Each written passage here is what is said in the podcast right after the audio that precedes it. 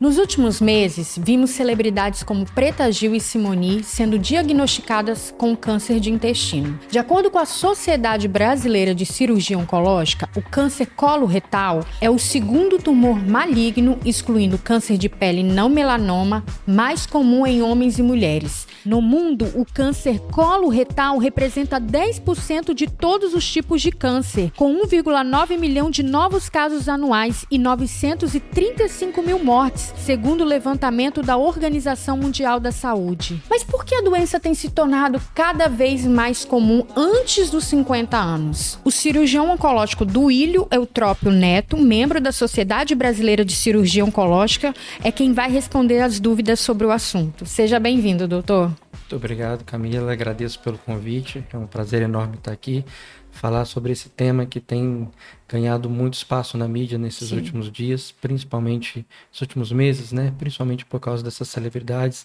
além da Simoni e da Preta Gil que você citou, a gente teve o Pelé, que inclusive hum, teve câncer de colo e faleceu dessa doença recentemente. O outro jogador, Roberto Dinamite, também ídolo do Vasco, também foi cometido por essa doença, então mostrando como é um tema bem importante, como vai ser muito interessante a gente falar um pouquinho mais hoje sobre isso. E eu queria que você explicasse se todos os cânceres de intestino eles são iguais, porque existem vários tipos de é, câncer. Quando de a gente fala de câncer de intestino de uma forma geral, a gente está se referindo aos cânceres do intestino grosso. No nosso organismo, a gente tem o intestino fino, que a gente chama de intestino delgado, e o intestino grosso, que a gente na verdade chama de cólon. E a parte final do intestino grosso é o reto. Esse câncer que é tão comum, ele acomete essa porção final do nosso aparelho digestivo.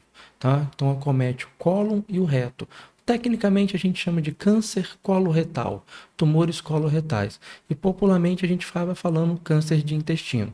Mas tem que entender que é essa porção final do intestino, aproximadamente aí um metro, um metro e meio de intestino, que são onde tem é, essas neoplasias, esses tumores malignos que acometem tanta gente hoje no Brasil. Mas o cólon então é o mais comum? E sim, cólon e reto são mais comuns do que o intestino delgado. Uhum. Tá? Qual que é o cenário atual de incidência aqui no estado, que a gente citou aqui, né, segundo é. dado da sociedade no Brasil, então, no mas Brasil, você tem... No Brasil a gente tem né, a projeção do Instituto Nacional do Câncer do INCA para esse biênio de 2022-23, uma projeção de 45 mil casos no Brasil, uma prevalência um pouco maior é, no sexo feminino do que do masculino, e aqui para o Espírito Santo a média está de 600 novos casos por ano. O que, que se deve esse aumento, doutor? Olha, é, o aumento da incidência do câncer de colo, a gente tem alguns fatores bem importantes que estão ligados à nossa sociedade moderna. Uhum. As nossas mudanças de hábitos alimentares talvez tenham sido um dos principais pontos que tem feito com que nesses últimos tempos a gente tenha enxergado uma maior incidência. Associado também ao sedentarismo, Sedentarismo mais hábitos alimentares ruins geram obesidade, que também é um fator importante, e também o próprio diagnóstico, né? As pessoas estão tendo um pouco mais acesso, né? Em tempos mais remotos era mais difícil você conseguir ter acesso aos métodos diagnósticos, ao tratamento, então você tinha uma certa subnotificação é, desse tipo de tumor. Mas sem dúvida nenhuma, a gente pode botar aí na conta da modernidade é, esse aumento de incidência no câncer de colo. Então, os fatores de risco seriam obesidade e alimentação, os principais fatores Exatamente. de risco? Os principais fatores de risco para o câncer de colo estão ligados à alimentação rica em embutidos, tá? Por exemplo, presunto, salsichas, bacon, carne vermelha em excesso é uma hum. coisa que é um fator de risco. Obesidade a gente nunca esquece né, do tabagismo, do etilismo, que são fatores constantes aí que a gente vê presente em quase todos os tipos de câncer, quase como se fosse um fator de risco global para neoplasias. Tá? O sedentarismo é outro fator de risco bem importante para esses tipos de tumores. Você está falando aí dos alimentos, então os principais vilões seriam os embutidos mesmo? É, os, é, a Organização Mundial de Saúde né, recentemente trouxe alguns alertas para esses perfis de alimentos. Esses alimentos embutidos eles são ricos em conservantes e nitratos. Esses nitratos e nitritos que são presentes muito nesses alimentos, eles podem causar alterações na mucosa do intestino e induzir carcinogênios, ou seja, formação da célula cancerosa. Então, esses são vilões bem comuns. A carne vermelha também, em excesso é considerado um vilão. E assim como a gente tem os alimentos que são vilões, nós temos alimentos que são protetores, né? Quais que seriam? Se a gente teria a ingesta maior de fibras, frutas, verduras, que são os grandes elementos que vão ajudar a proteger a nossa superfície, a superfície interna do intestino a gente chama de mucosa, que vão proteger essa mucosa de vários agentes agressores, que são esses agentes carcinogênicos, que são os responsáveis por transformar e fazer o surgimento de uma célula cancerígena e o aparecimento do tumor. É, eu já li, doutor, que, por exemplo, comer uma fatia de bacon ou de presunto todo dia pode aumentar a chance de ter o tumor. É. Isso é verdade? Então, a gente tem um. A Organização Mundial de Saúde lançou um dado, assim, meio que baseado em alguns estudos, que 50 gramas desses perfis de alimentos consumos diários aumentaria em torno de 18 a 20% a chance de alguém desenvolver um câncer de intestino. Né? Então, é, a gente tem que entender e preparar que na nossa vida alimentar tem que haver o equilíbrio. Né? O ideal, esses perfis de alimentos embutidos, com, com grande quantidade de conservantes, seria cortar. Tá? Outros perfis de alimento, como carne vermelha, a gente poderia reduzir um pouco o consumo. Para quem come carne vermelha todos os dias, por exemplo, passar a comer duas vezes por semana, dar preferência às carnes brancas, o frango, peixe e outros derivativos, tá? Não comer carne às vezes um dia da semana é uma coisa boa. Os alimentos ricos em gordura também, né? As nossas frituras, as besteiras, as guloseimas, são todos alimentos que estão ligados ao maior risco do desenvolvimento desse tipo de câncer. E aumentar a ingesta de fibra, né? Bastante verde, bastante folha no prato e os carboidratos, dá preferência aos carboidratos, como o nosso pãozinho de cada dia, preferir o pão integral, do que o pão branco, um né? branco normal, né?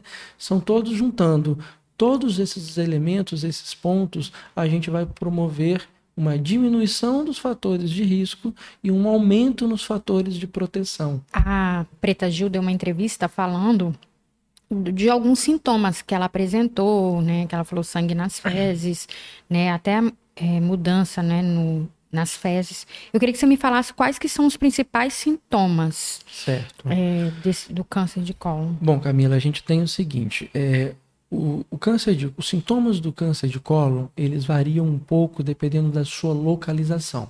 Tá? O intestino grosso ele faz na nossa barriga como se fosse um U invertido.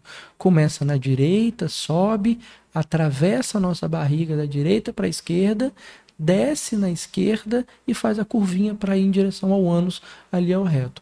Então, os tumores que estão mais à direita são tumores que crescem e causam menos sintomas gastrointestinais. Muitas vezes o paciente faz um hemograma, descobre lá uma anemia crônica, tem uma leve dor abdominal, e aí quando a gente vai ver é um câncer que já cresceu e que está sangrando devagarzinho ali e causando uma anemia. Tá? Muitas vezes o sangramento não é tão grande que nem consegue ver o sangue nas fezes. Já os cânceres do lado esquerdo e os cânceres de reto, que estão bem na porção final do intestino, eles já cursam com sintomas com sangue mais vivo e principalmente alteração do hábito intestinal. Os pacientes começam a ter uma constipação, tá? E muitas vezes a mudança do aspecto das fezes. Em vez de ficar aquelas fezes formadas, as fezes vão afilando, formando muito o que a gente chama de fezes em fita. Né? O paciente passa a apresentar uhum. umas fezes bem fininha e bem e bem espaçada, totalmente fragmentada, associada a sangramento ou não. Então, basicamente, dor abdominal, sangramento nas fezes e emagrecimento seriam os três principais sintomas que a gente tem dentro do grupo do câncer coloretal. Qual que é o exame para se descobrir? Tem um exame periódico? A partir de que idade que pode ser feito? Todo mundo pode fazer? Como que funciona? O exame doutor? considerado de excelência para o rastreio do câncer de colo retal é a colonoscopia. Tá? As sociedades médicas hoje preconizam que a colonoscopia deve ser iniciada a partir dos 45 anos para o grupo de paciente que não apresenta nenhum fator de risco adicional. Tá? Só um exemplo: paciente que já tem história, primeiro grau, câncer de intestino, né? paciente que teve um pai ou uma mãe que teve câncer de intestino antes dos 50 anos de idade. Isso vai mudar um pouco o perfil de risco e talvez esses pacientes precisem fazer a colonoscopia antes dessa idade, tá? Mas de uma forma geral, 45 anos é a idade inicial para fazer a colonoscopia. A grosso modo, bem grosso modo, se a colonoscopia deu normal, a gente repete a colonoscopia a cada 10 anos até os 75 anos de idade. Por que isso, Camila? Muito tempo, é, achei. Por quê? É, o câncer de colo, normalmente, ele tem uma instalação, um desenvolvimento que demora anos. Normalmente você tem ali a mucosa, que é a superfície interna do intestino, que sofre agressão desses agentes carcinogênicos que eu comentei, e ali vai alterando, vai gerando inflamação, vai gerando mutação. Essa mutação normalmente forma um pólipo ou uma úlcera, e aí aí que vai se transformar num tumor propriamente dito. E esse tempo pode demorar, né, em casos normais, a gente sabe que tem tumores de crescimento muito mais agressivos e rápido, mas de uma forma geral, esse, essa alteração demora 5, 7, 10 anos para acontecer. Então, por isso que uma colonoscopia normal, a gente só repete 10 anos depois. E aí, uma vez diagnosticado, como que é feito o tratamento? Precisa de cirurgia? Vou ter que tirar a parte do meu intestino? Eu acho que as pessoas ficam muito, né, nessa... Vou ter que usar uma bolsinha de colonoscopia? Quimioterapia, como que funciona? Pois doutor? é, essa aí é a parte que a gente entra mais, que eu entro mais atuante, né?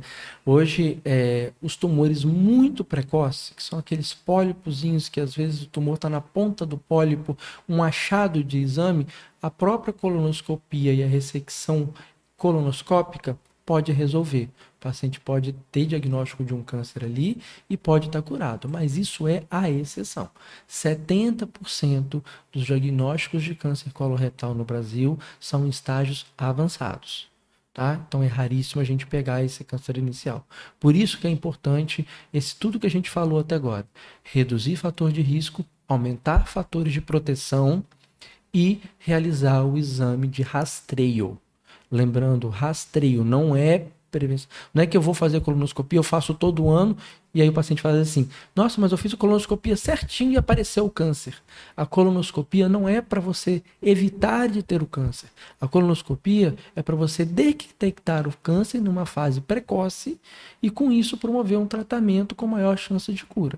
Então, hoje o tratamento base para o câncer de cólon retal, a gente divide em dois modos: o câncer de cólon e o câncer de reto. No câncer de cólon, basicamente a gente faz primariamente cirurgia e depois, dependendo do resultado da cirurgia lá da biópsia, da análise do tumor, o paciente pode precisar de uma quimioterapia complementar. Radioterapia não é tão usual. Já os cânceres de reto, principalmente reto médio e reto inferior, lá no finalzinho ali da borda do ânus até 5, 10 centímetros para cima, a gente já tem a presença da radioterapia junto com a quimioterapia presentes em associação ou não com a cirurgia. É possível ficar curado? Com certeza, tá? A cura está intimamente ligado à sua resposta biológica, ao seu perfil biológico e ao perfil biológico do seu tumor e ao estágio que ele sim foi diagnosticado e tratado. Então a gente sabe que os cânceres localizados em estágios mais iniciais, a chance de cura passa dos 90%.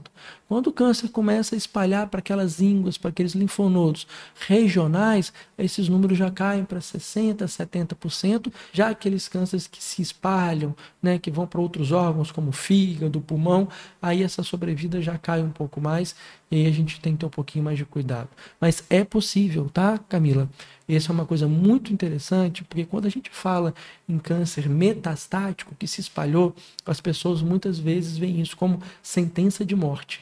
Mas o câncer de cólon e reto, o câncer de intestino, é um dos tipos de câncer que o paciente, mesmo com metástases no fígado e no pulmão, lógico, depende de uma análise muito individualizada, mas ele tem a possibilidade de ficar curado. Apesar de, né, da chance de ficar curado, eu acho que a mensagem é que ninguém precisa passar por isso se né, evitando alguns fatores de risco, né, doutor? Eu queria que você deixasse uma mensagem aí vamos frisar sobre a prevenção. Pois é, eu, eu queria deixar cinco dicas aqui para a gente poder encerrar esse papo. A primeira dica, eu acho que é o que tem menos a ver diretamente com o assunto, mas é a mais importante, porque ela é o ponto de partida para o resto. No mundo que a gente está hoje, com estresse, com ansiedade, com depressão, o primeiro passo é a gente estar tá bem com a gente mesmo, é a gente estar tá bem no nosso ambiente de trabalho, é a gente estar tá bem com as pessoas ao nosso redor. Quando a gente está feliz, quando a gente está bem, a gente consegue seguir os próximos passos. E quais são os próximos passos? Diminua a ingesta de embutidos, gorduras, farinha branca, aumente a ingesta de fibras, é, alimentos integrais, verduras, frutas, faça exercício físico, terceira dica. Não deixe o sedentarismo tomar conta. Tente arrumar um tempo na sua rotina para isso, tá? Quarta dica, cuide do seu peso, que é extremamente ligado às três primeiras coisas, né? Ansiedade, depressão, má alimentação e sedentarismo vai acabar levando à obesidade, tá? Junto com a obesidade, a gente tem que cessar os vícios, tabagismo e etilismo. E a dica bônus, faça colonoscopia a partir dos 45 anos. Então tá bom, doutor. Muito obrigada pela sua presença, por vir aqui esclarecer, falar desse tema que eu acho que, apesar de estar sendo tão falado, nunca é demais a gente frisar. Ah, eu agradeço o convite, estou sempre à disposição, foi um prazer. Obrigada, doutor. Esse foi o Fala Doutor e esta entrevista está disponível no jornal impresso de A Tribuna, no portal Tribuna Online, no nosso canal do YouTube e nos principais tocadores de podcast.